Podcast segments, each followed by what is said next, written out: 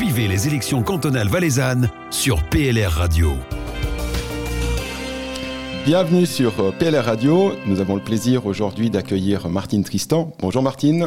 Bonjour Victor. Vous êtes députée suppléante depuis 2017 et maintenant candidate à la députation. Nous allons parler avec vous d'énergie renouvelable et comme c'est aussi un peu votre métier, de santé.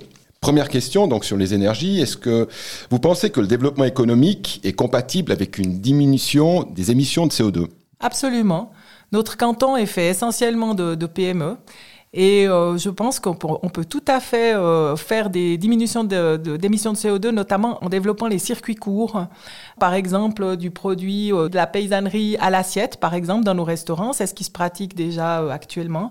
Mais on aurait d'autres exemples à donner. Comment utiliser au mieux le bois de nos forêts, comment diminuer le coût? Pour les gens qui veulent construire, on se retrouve souvent confronté à devoir importer du bois de l'étranger, de l'Europe en général, effectivement, mais même de plus loin pour réduire les coûts, on devrait arriver à pouvoir utiliser le bois de nos forêts en circuit court, et puis, euh, on peut aussi, pour favoriser ces circuits courts et favoriser euh, cet échange et ces, ces, synergies entre les entreprises, euh, faire un gros effort fiscal euh, pour, euh, pour rendre ces solutions attractives pour les PME qui sont effectivement souvent un petit peu limites. Donc, je pense qu'on doit faire un effort fiscal à ce sujet et favoriser ce, ce, ce, développement vraiment dans notre canton. Ainsi, on pourra diminuer en fait le CO2 de tout ce qui est transport. Hein, et c'est déjà probablement une grande partie des émissions de CO2. On parle d'énergie renouvelable. On sait déjà que le canton est, disons, à la pointe avec euh, notamment l'énergie des barrages qui est totalement renouvelable. Est-ce qu'on peut encore vraiment développer les énergies renouvelables dans notre canton? Ah mais certainement. Euh, c'est sûr qu'on a euh, notre énergie hydraulique qui est importante avec nos barrages. Euh, on a également, euh, comme vous le savez tous, euh, notre Rhône 3 qui est en cours. Donc on a un fleuve, le Rhône, qui malheureusement, à cause du réchauffement climatique, va augmenter de débit pour ces prochaines décennies. Et je pense qu'il faut vraiment utiliser l'énergie au fil de l'eau du Rhône tant qu'on pourra. Et puis, il faut trouver absolument le moyen législatif d'éviter ces oppositions à chaque fois qu'on veut faire de l'énergie renouvelable. On a plein de bonnes idées. Il y en a qui arrivent à, à bout touchant ou qui arrivent à se développer, notamment comme euh, les panneaux solaires sur le barrage des Toules. Et puis il y en a qui sont complètement bloqués pour euh, des histoires écologistes. Euh, bah, je peux parler par exemple, puisqu'on parle d'Entremont, hein, des éoliennes de la Combe de Barasson.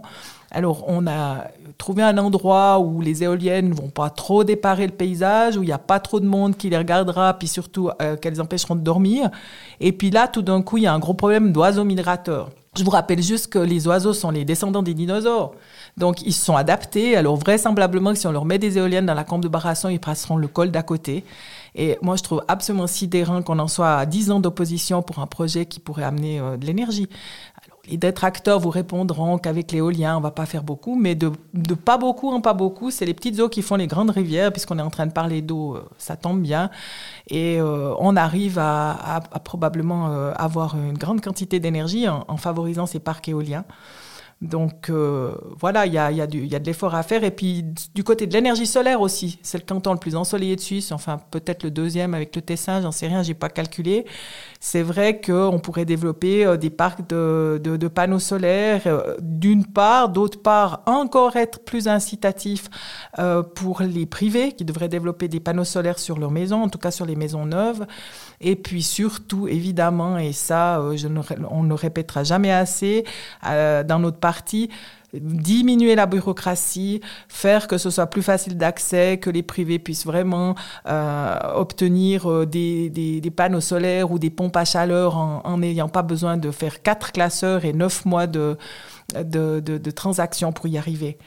Euh, et puis on peut aussi également viser à ce que nos, villes soient entièrement chauffées euh, aux énergies renouvelables. On a l'exemple de Martigny où euh, la centrale de chauffage à distance est chauffée au pellet et je pense qu'on peut y arriver partout. Martigny, c'est quand même pas une ville toute petite. Donc voilà, on a quand même des exemples qui font qu'on ne doit pas s'occuper que de nos barrages. Le volet plutôt santé, puisque vous êtes directrice du CMS, donc le Centre médico-social de Martigny. si je vous dis santé, vous pensez à quoi en premier? Je pense en premier au volet de la santé dont on ne parle pas, euh, c'est la promotion de la santé. Et la promotion de la santé dès le plus jeune âge. En fait, notre santé, c'est notre plus grande richesse, c'est notre capital. Il faut la promouvoir par des actions régulières et éducatives dès, l'enfance. Et puis, euh, à dire et à redire aux gens que payer pour sa santé doit passer avant les loisirs. Je suis effarée d'entendre à la radio ou à la télévision que des familles euh, qui soi-disant ne s'en sortent pas, mais qui ne vont pas moins que trois à quatre fois par année avec EasyJet en séjour.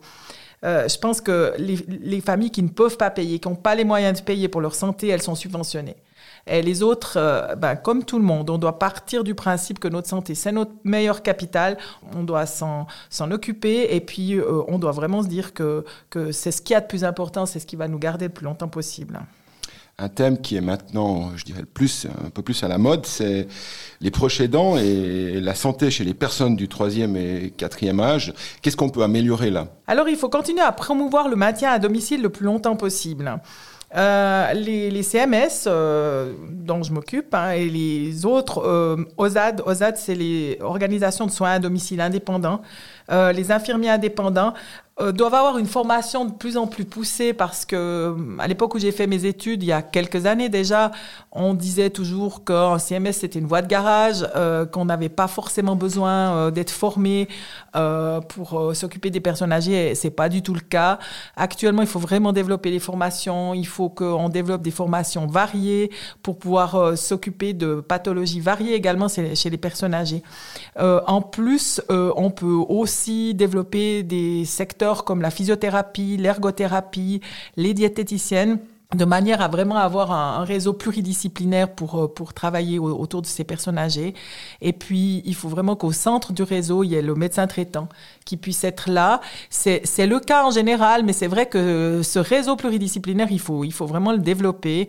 Et puis, euh, il faut vraiment mettre en place euh, un système où, les gens sont, sont formés et, sont capables de, de prendre en charge des situations très lourdes et très complexes.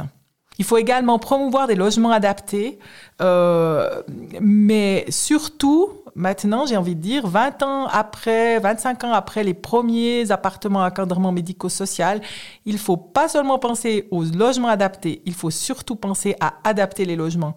Si vous demandez à une personne âgée, euh, elle va vous répondre, je veux rester chez moi, dans ma maison. Donc en fait, il faut d'abord commencer par se dire comment je peux adapter le logement avant de penser à la déménager dans un logement adapté.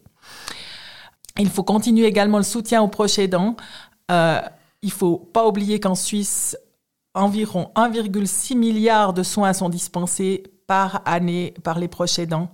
Et puis, euh, il faut également favoriser les développements de foyers de jour euh, dans les vallées, pas seulement dans les villes, pour permettre de stimuler la personne âgée, lui permettre d'aller, mais ne serait-ce qu'un jour par semaine. Ça, ça permet la stimulation et ça permet également une journée de liberté pour le proche aidant qui s'épuise.